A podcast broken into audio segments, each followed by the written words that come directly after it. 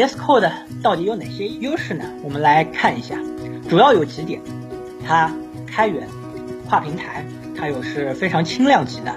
在轻量级的同时，它又提供非常强大的功能，IntelliSense 内置的 Debugging 的功能，内置的 Git 功能。最重要的一点，它支持了多种语言的。开发，其实我们随着我们软件开发的项目越来越大，其实相信有很多开发者至少会使用两种语言来进行开发。还有一点就是它的丰富的插件生态。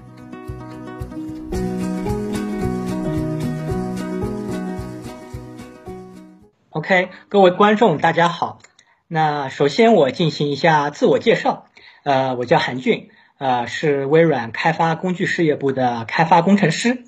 然后呢，呃，在微软这边，我主要是负责的 VS Code 相关的 IoT 的开发工具的开发。然后平时呢，我也是 VS Code 的代码贡献者，呃，有写过多款 VS Code 的插件。那我们就来看一下我们今天要学习的这个课程的主要内容。首先，我们就来说一下 VS Code 的优势。其实，相信非常多的开发者都非常喜欢使用 VS Code 来进行开发。那么，VS Code 到底有哪些优势呢？我们来看一下，主要有几点：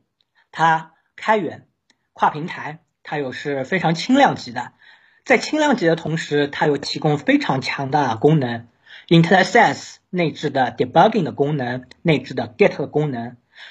最重要的一点，它支持了多种语言的。开发，其实我们随着我们软件开发的项目越来越大，其实相信有很多开发者至少会使用两种语言来进行开发。还有一点就是它的丰富的插件生态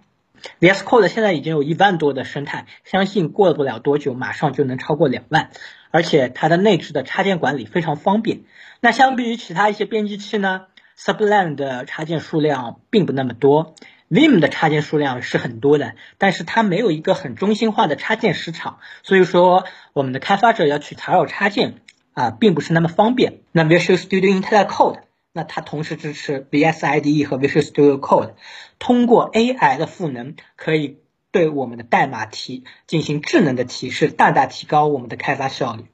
我们接下来再呃聊一聊我们 Visual Studio Code 的核心组件啊。VS Code 这么强，除了它本身强，它的核心组件也是会带来了非常大的好处和 improvement。那核心组件主要我这边列出来四个：Electron、Monaco Editor，还有 LSP DAP 这两个协议，我们分别来看一下。呃，Electron，OK，呃，曾经叫做 Anton Shell，或者说现在我们所称的 Electron，它其实是一个开发框架，它是基于 Node.js。你可以作为后端，把 Chromium 作为前端的线缆层，我们开发者就可以使用 HTML、CSS、JavaScript 等前端的技术栈来开发我们跨平台的桌面 GUI 的应用啊。所以其实只能说，Anton 和我们 VS Code 都是基于底层的这个 Electron 的开发框架，并没有说只是改改界面就改出来了。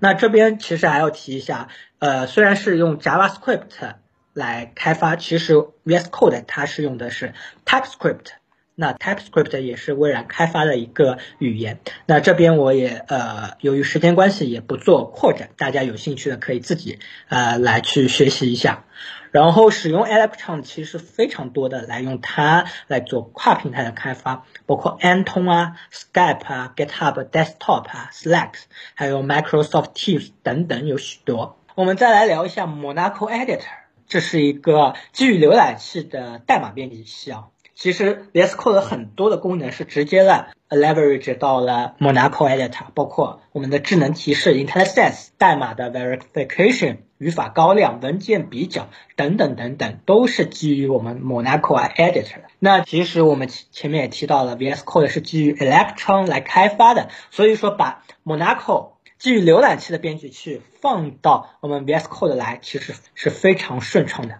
那 Monaco 其实是呃支支持了我们非常多的主流的浏览器啊，呃，IE 十一、Edge、Chrome、Firefox、Opera、Safari 等等。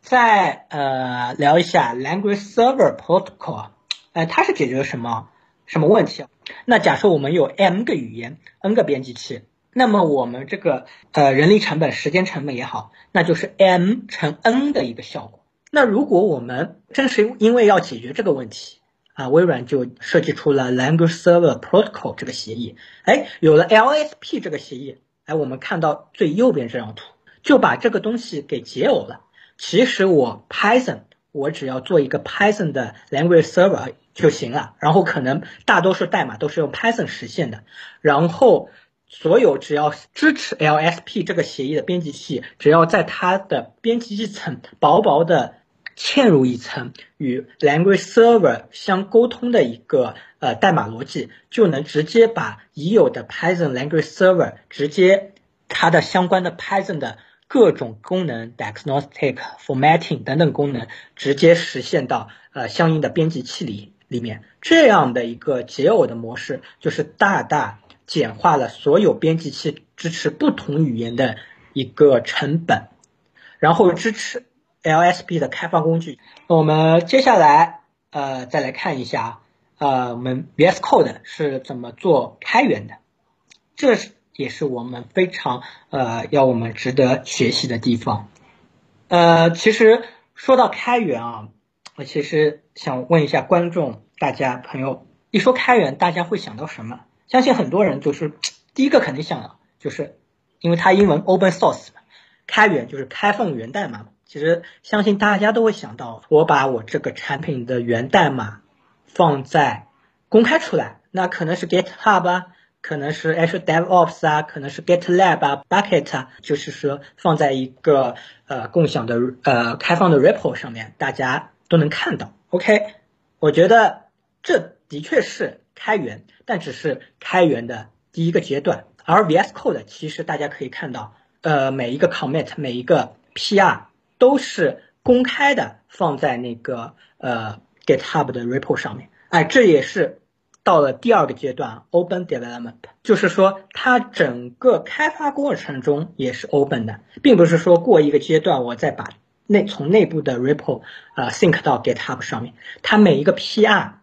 每一个 commit 都是 Open 的，我们可以实时的、近乎实时的看到，哎，VS Code 又有一个这个 commit，哎，又有什么一个新的功能。然后再到接下来一步，就是说它的 issue 和 PR 也是 open 的。其实我们会看到，在有有一些 repo 上，哎，它代码 open 了，但是它其实开发不 open，就是说你 issue 也是关着的，PR 也是关着。那 VS Code 它的 repo 每一个 issue 你会看到，几乎是很快的就会做相应的处理吧，一般一两天都会有一个反馈。然后 PR 呃也会有专门的开发团队来进行 code 审查。Code review，OK，这是第二个阶段，已经是做的很不错。还有一个第三阶段，我觉得其实也很少有项目能做到它开源项目，就是它的 planning 和设计阶段也是 open 的。哎，我们来看一下怎么怎么 open 呢？它是把整个的产品的开发阶过程都是开源的，就是说我我在设计阶段，我在计划阶段就就把我的这个开发的开源产品给公开出来。那每一年，VS Code 都会在它的 GitHub Wiki 上发布一个 Roadmap，列出这半年或者这一年的规划图。其实我们不用等到它 release，我们就能提前知道，哎，VS Code 接下来会有什么大的 feature。然后大家知道，应该都知道，VS Code 每一个月会做一个版本的发布。还有一点，VS Code 做的很好，就是说它的编辑器 Edit 本身是开源的，那其他它相关的周边的生态也是开源的，对文档它也是开源的，大家也可以去发 PR 进行修改 improve，包括我们前面所提到的几个它重要的组件，呃，Monaco Editor、LSP、DAP 都是全部是 open source 的。OK，那接下来我们再来聊聊。VS Code 的插件，其实我们大家都知道，插件 VS Code 插件生态非常强大。相信我们许多朋友都有兴趣来做一下 VS Code 的插件开发。其实我这边其实更想说的是，你一个好的产品，你只有百分之百的时间都只是在 coding，你的产品是没有灵魂的。你要有一个好的产品，你必须要要有好的设计、好的推广、好的维护，再加上你主要有好的实现，才能是成功的一个产品，一个成功的 VS Code 的插件啊。首先我们来看一下设计阶段。说到设计阶段，那第一个就是说，哎，怎么获取灵感啊？首先第一点，我想说说，你其实一下子没有想到啊，自己。呃，有什么好的需需求、好的灵感，你可以去 GitHub 上去找一找。哎，我的另一个插件 Auto Close Tab 就是从这样获得的灵感。VS Code 的 Repo 上面，大家可以看到很多的 issue，其实很多呃不一定是 bug，其实是 feature request。大家 GitHub 上应该知道有一个 sort 的功能，哎，其实可以按这个大拇指。来进行一个排序，哎，我们按这个大拇指来进行排序，会看到其实很多都是 feature request，有些可能是适合做在 VS Code，的嗯，这个 edit 本身，那还有一些可以抽出来做成一个插件，哎，其实当时我就是找了一下，这个 auto close tag 已经是前十的一个需求，哎，我把它这个功能实现好之后，哎，非常也是功能只要做好了，获取灵感的途径。那，呃，我们的灵感确定了，我们再聊一下，呃，开发这边。开发的话，这边其实因为时间有限，我我相信大家也是开发者，都是很聪明的，所以我这边就列一下，呃，有用的资源，大家相信能通过 VS Code 的插件样例啊，插件开发的 API，大家能非常快的上手。呃，包括我这边也列出来了，我开发的插件有二十多个插件，也是完全。呃，open source 的大家也可以去参考一下。那这边简单的说一下，呃，整个开发环境的搭建其实非常简单啊。呃，你只要安装 VS Code，那肯定的，安装 Node.js，然后安装 Node.js 里面最火的 generator Uman，然后相应的 VS Code 的 extension 的 generator，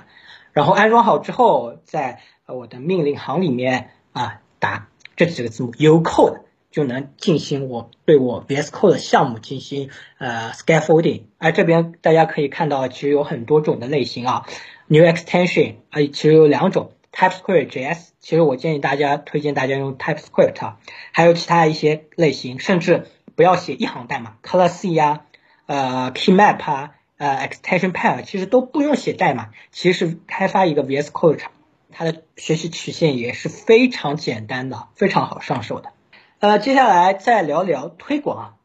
我设计好了，实现好了。其实酒香也怕巷子深啊，我们也只有做出一个好的推广，才能让更多的用户来了解到。其实之前，呃，最好的一个例子就是说，可能是，呃，我同时开发了一个 LeetCode 插件，其实它蛮早时候就已经开发了，开发出来了，啊，其实用户反馈也不错，但是，呃，用户量并没那么大。哎，在在一九年年初的时候，他在因为我这边也运营了玩转 VS Code 的知乎专栏和公众号，他在公众号上和知乎上都发了篇文章来推广一下 LeetCode，结果就是许多人都知道了呃这个插件，用户量一下子上升了非常多。所以说，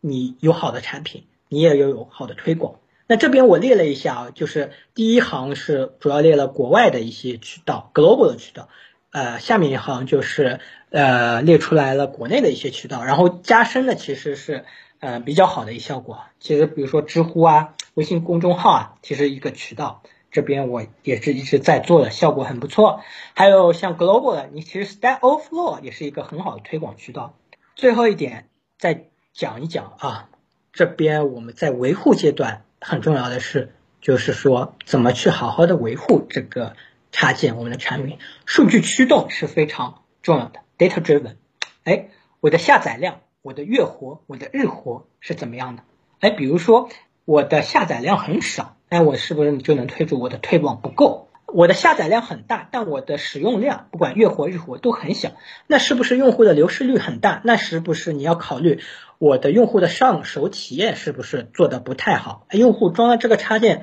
之后根本不知道怎么用，或者说功能不行，做的不好，他用户就流失了。OK，那今天我的分享基本上呃都到这里了。